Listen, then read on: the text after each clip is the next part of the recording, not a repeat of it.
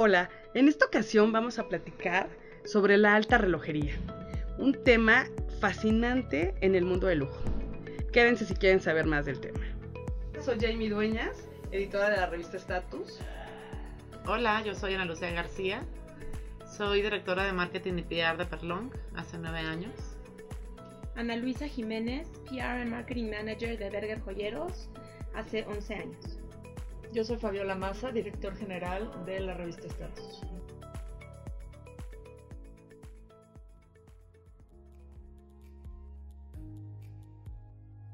Bueno, antes que nada, mil gracias por aceptar esta, esta charla. Me encantaría que me platicaran cómo fue que entraron al mundo de la, de la relojería. De la relojería. Bueno, yo entré porque hubo una vacante de ventas de revista Perlong Ah, mira. Hace nueve años, entonces llegué y me entrevistó Luis, Luis Perlong, y ya, y, y me, me dijo que sí, que, que, que entrara. Y fui como escalando poco a poquito, poco a poquito, vi que faltaban cosas y lo hacía y lo hacía, hasta que ya, hasta que ya me hice cargo de todo el departamento. Ah, qué bien. Sí. ¿Y tú, Ana? Bueno, yo entré al mundo de la alta relojería, ahora sí que en grande, con el Rolls Royce de la alta relojería que está Tech Philip. Eh, en una agencia de relaciones públicas llevaba la cuenta y ya de ahí eh, pues me, llevó Grupo Mondi, que a la fecha es la comercializadora de la marca y estuve ahí como tres años. Y después me casé, tuve a mi hija, como que me alejé un poco del mundo laboral y después de un año de, de edad de mi hija, pues se me, vin- se me presentó esta oportunidad. Yo la verdad es que a los señores Berger y a la familia Berger pues ya los conocía desde hace mucho tiempo. Y bueno, pues fui a entrevista y me quedé hace 11 años de eso. Ana Lucía, platícanos tú, ¿cuál es la complicación más práctica? A mí se me hace que ese calendario, porque lo usas diario.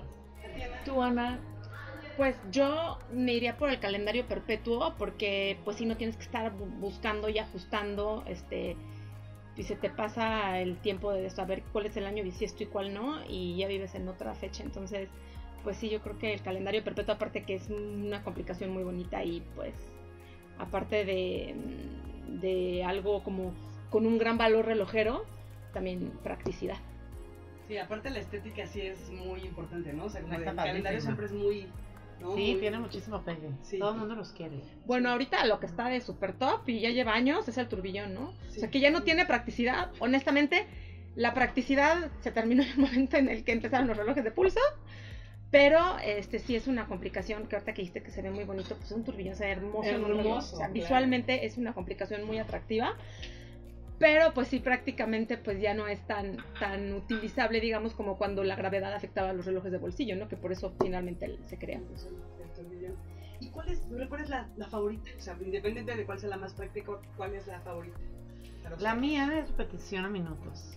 Repetición de minutos, la Siento sonería. que es la reina de las reinas, Sí. la sonería, sí. Te encanta. Sí, ¿sabes qué? A ver, viene, obviamente es, digo, como es la reina de las reinas, a mí se me hace porque convierte la hora en música, en una melodía, y aparte es diferente todo el tiempo.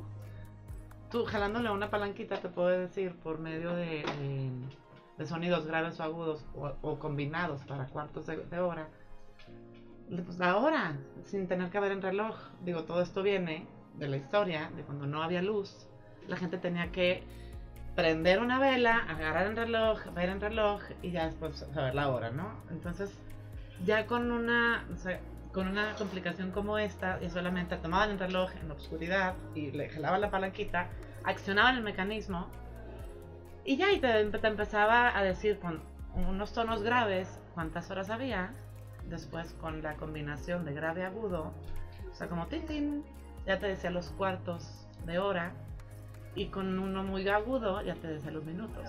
Por ejemplo, si son las 3.18, empezaba tan, tan, tan, tirin, tin, tin, tin. O sea, está muy padre. Aparte, digo, no cualquier, o sea, no cualquier relojero lo puede hacer.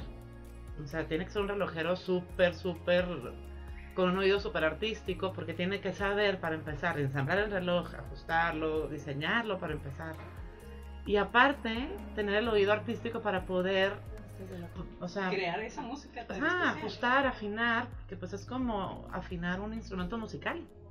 O sea, tiene que estar pues grave y agudo, no tanto, no, o sea, bueno, yo, porque una persona no pudiera, ¿verdad? Claramente.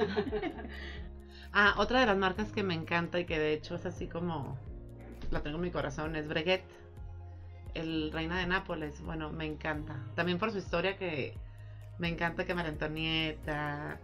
A ver, cuéntala, cuéntala. eh, bueno, pues cuando cuando Breguet era el relojero es cuando todos los grandes personajes estaban en su apogeo.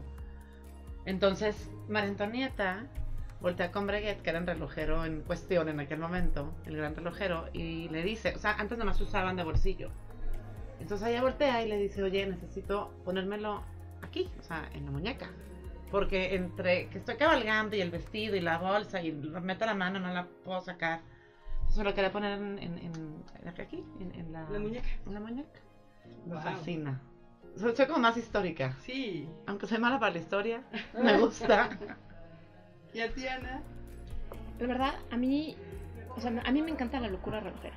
O sea, yo sé que en su momento todas las complicaciones, pues el turbillón ha sido súper revolucionario en su momento, eh, ¿no? Eh, la sonería, to- todos estos nuevos inventos que iban saliendo, ¿no? Pero ahorita, por ejemplo, hay marcas como Claret que tienen relojes, por, por ejemplo el de la Margarita, que me quiere, no me quiere, o sea, me encanta. Tuvo otro también, creo que de, de póker, de, de Sí, cartas. Em, el Freak en su momento también pues, fue una innovación cañón, que fue como el primer reloj sin manecillas y pues, innovó muchísimo el mundo de la alta relojería. Eh, HIT, que tiene como dar la hora a través de líquidos, o sea, todas esas complicaciones como locas y nuevas y groundbreaking, me encanta. Por eso por un lado. Y por otro lado, ya en la parte como más tradicional, pues obviamente no puede uno dejar de reconocer el valor relojero que tienen piezas como el Star Caliber o el Sky Moon Tourbillon de Patek Philippe, que tienen muchísimas complicaciones en un solo reloj, ¿no? Es como de cómo en un espacio tan chiquito hicieron para meter todas esas complicaciones, la bóveda celeste, este, un, ¿no? Este, calendario perpetuo, etcétera, ¿no? Entonces, este, sí son piezas como muy complicadas que no dejan de llamar jamás la atención, ¿no? Y obviamente, pues, en subasta, ¿qué te puedo decir? Es que aparte, no sé, no sé qué opinen, pero creo que un reloj ya es, de verdad es como una expresión, no nada más del arte, sino hasta como del corazón del maestro relojero, ¿no? Se vuelve como, como una aleación, no sé, a mí yo por ejemplo, el escuchar, ¿no? De repente eh, las sonerías, y se me hace como una expresión muy artística. Y aparte súper artesanal, pero además súper técnica, ¿no? O sea, como que tiene tantas cosas. Es que es todo un proceso, Sí, el todo un proceso que va desde el diseño, de la, o sea, la concepción, Sí. la, la idea, ¿no? El diseño gráfico y visual, el diseño eh, técnico, ¿no? De, la, de todo lo que va a llevar adentro el movimiento, o sea, sí implican como varias especialidades que se juntan para poder llegar a una sola Sí, creación. es una obra de arte. La verdad es que por algo pues, cuestan lo que cuestan independientemente del marketing que le hagan las marcas. Y independientemente, obvio, de que den la hora, porque eso ya es lo de menos. Sí. Ya todos podemos ver la hora en cualquier lado. Ahora, dígame cuál es la marca con la que más se identifica. Pues con la que más. Son varias. A ver, dinos tus varias. Yo en lo personal de gusto, me gustan a mí las carátulas diferentes. Ajá. Pues, por ejemplo, yo soy fan de Bell Ross, que es cuadrada. Panerai, que es medio, medio cuadrada, medio que no, medio que más o menos. Por ejemplo, un Bacherón un 1921, que es el como cuadrado redondo, pero más cuadrado y medio chueco. O sea, yo soy. Me gustan cosas diferentes. Muy bien. Sí. Entonces, esas marcas, como que me, me gusta mucho el diseño. Bueno, un Nautilus de, de, de Patek. ¿Y Muy tú, bien. Ana? Eh, bueno, yo digo, obviamente, por toda mi historia dentro de la industria relojera, le tengo un cariño muy particular a Patek Philippe. O sea, se me hace una marca que nunca deja de sorprenderme, nunca deja de, de, de estar en mi corazón y siempre así será, ¿no? Pero como les decía, pues a mí marcas así súper locochonas. En BNF también tuve el gusto de conocer a Max Busser y colaborar mucho tiempo con él. Y la verdad es que es una marca increíble que, que pues, propone cosas muy locas, muy nuevas, Sí. estéticamente y también técnicamente, ¿no? Entonces me encanta. Y ya como más aterrizado, este, en lo personal, si fuera para mí, o sea, un reverso de Jäger, me encanta ese reloj. O sea, se me hace increíble. Y hay uno, el Day, el day Night, creo que se Ajá. llama, que lo volteas y es para el día y para la noche. Sí. Es ese reloj me fascina. Creo que es de mis favoritos este, de mujer. Y bueno, finalmente también, por ejemplo, toda la colección de Vacheron Constantin de Metiers de Art, que son obras de arte finalmente en, los, en, los, en la carátula del reloj. También, o sea, me encanta. Y bueno, es que ahora sí ya, ya, hablando de las tendencias de la alta relojería, ya no nada más son materiales, ya no nada, o sea, como que es todo, ¿no? Ahorita, por ejemplo, también ya hay materiales muy nuevos. Antes era oro, oro blanco, ¿no? Oro- Claro. Oro No, sí. amarillo, oro rosa, y ahorita, bueno, un montón de aleaciones, que también ya no nada más es la, sino también es la estética, ¿no? Muchísimo. O sea, creo que hay cosas muy interesantes en ese sentido, los materiales, las complicaciones, hay muy nuevas tendencias, ¿no? Híjole, es que sí, la verdad es que los relojeros la tienen difícil porque cada vez, Sí. o sea, me impresionan. Cada año me impresiona y de hecho, I look forward para ver lo que está pasando en, la, en las metas de, los- de los relojeros. Porque es sí, increíble cómo sigue creciendo, ¿no? Y siempre hay algo nuevo que, que inventar, aunque sea algo muy clásico el reloj, o sea, algo que, lo que reinventan. pensarías que Sí, ya no, y, y siguen inventando, inventando. Y lo mejor, o sea, lo mejoran. bueno, el rey de el- la- los materiales que empezó todo este rollo fue Blot, ¿no? Empezó Sí. con sus Claro. fusion, Ah, classic fusion y a mezclar materiales bien locos y a meter como este pues mm, sí, materiales ¿Te que nunca no? uno se imaginaría en los relojes que normalmente pues habían sido metales preciosos o acero y that's it, ¿no? Sí, entra sin, en- entra sin miedo. Exacto. O sea, de repente, concreto. ¿Cómo concreto en una carátula? Bueno, Pero ya bueno, ahorita hay hasta madera, ¿no? Eh, Sí, creo que hubo ah, uno, sí. el deck, no sé qué, Decorum también de- traía madera. No. Este, sí, ma- por materiales, pues no paran, ¿no? Entonces, este, titanio, por ejemplo, eh, el, el PVC también, ¿no? Sí, este, PVC. DLC. DLC, todo este coating, ¿no? Que hace que el reloj sea más resistente y que pues igual y antes no se podía Ni se usar, ni se les, ni se les ocurría, Ni se ¿no? les ocurría, De que o sea. se necesitaba, se necesitaba, ¿no? Porque los relojes Bueno, siempre sí, se dañan.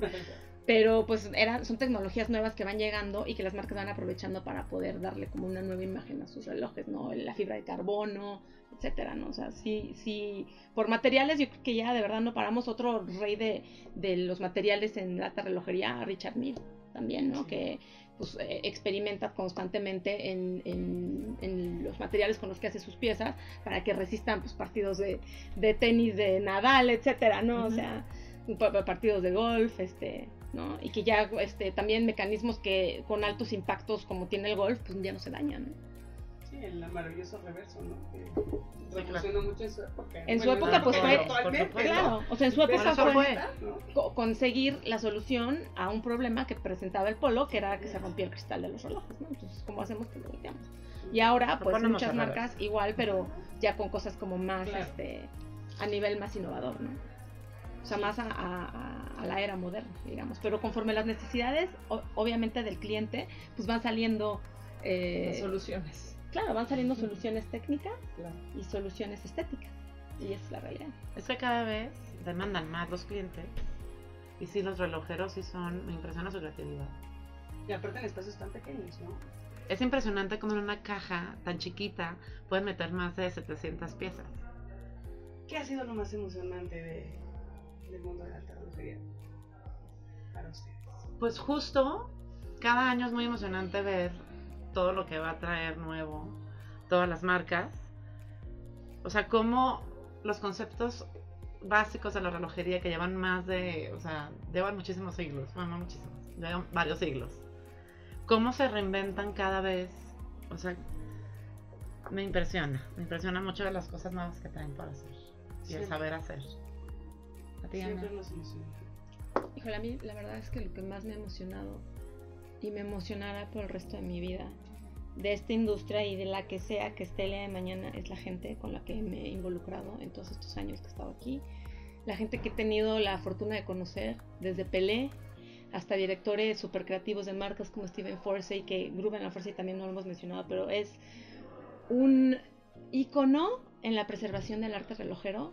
La calidad de sus relojes es puro placer visual, literal.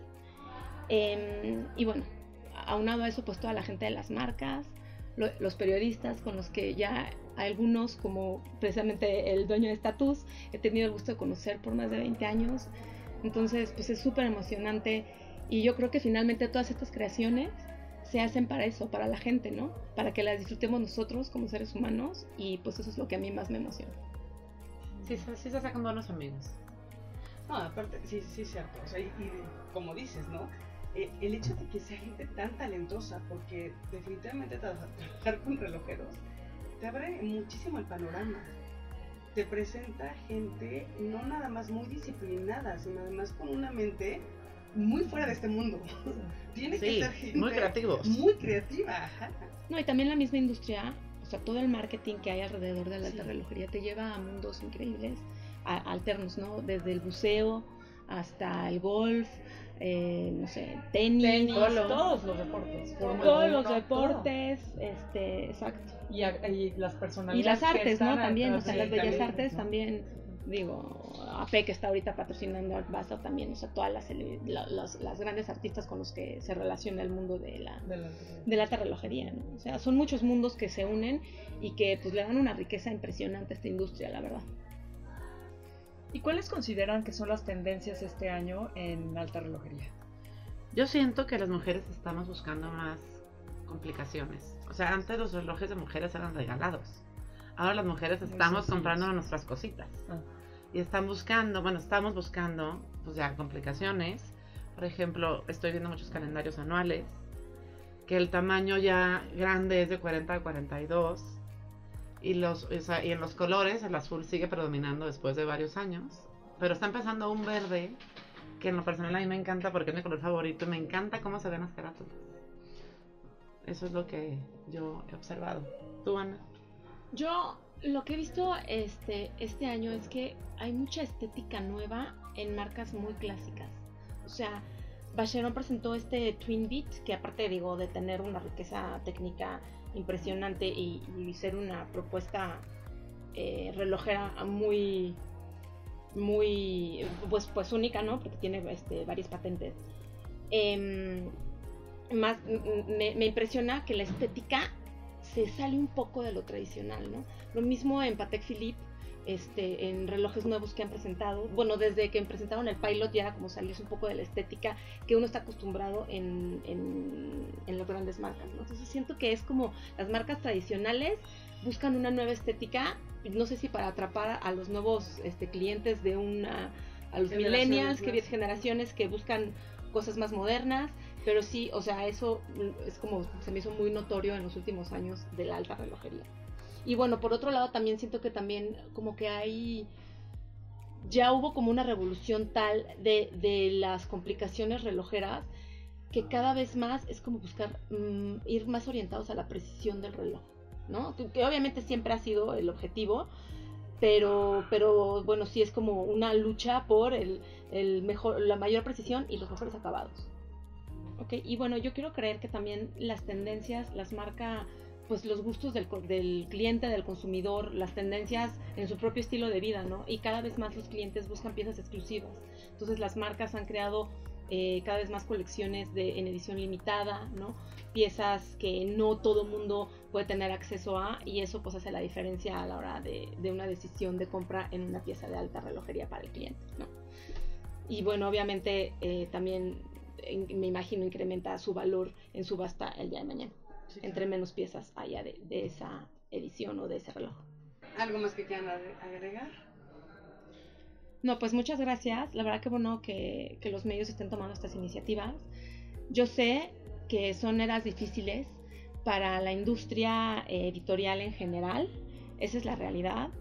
Pero mira, como yo le dije a mi jefe hace cinco años cuando empezó todo lo digital, vamos a ponernos la pila, esto es el futuro de la comunicación. Pero igual, este, ahora que dicen, no, vamos a cortar todo. O sea, somos seres humanos, tenemos cinco sentidos. La gente quiere tocar una revista buena, quiere eh, tocar un periódico, quiere agarrar un libro y finalmente yo creo que eso nunca se va a acabar. Este, y la verdad, qué bueno que tomemos estas iniciativas de entrar en nuevas tecnologías, pero pues yo sí combinaría a que una revista tan bonita como Status pues Gracias. siga, este, ojalá que así sea. Ay, Para ¿verdad? los millennials sería un placer poder tener todavía el gusto de tocar estos materiales, porque honestamente no somos máquinas. ¿no? Somos seres humanos y tenemos también el sentido del tacto y pues y de la vista, ¿no? Que también hay que cuidarlo porque luego a veces este con el tema digital también hay que ver cómo de aquí, o sea, habrá estudios, me imagino, de aquí a algunos años el, el impacto en el cuerpo humano, sí. ¿no? Seguramente. Pero Ah, mm, sí. pero bueno, pues sí, agradecerles que tomen, este, que hagan este tipo de iniciativas y pues eh, ojalá sigamos colaborando por, en muchos años por venir. Seguramente que sí. Pues muchas gracias. No, gracias a ustedes Gracias, gracias por pensar en nosotros y invitarnos. Seguro. Estamos muy contentas.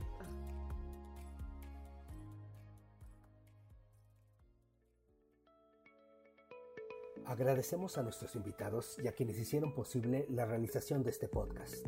Esto fue El lujo es simple, por estatus.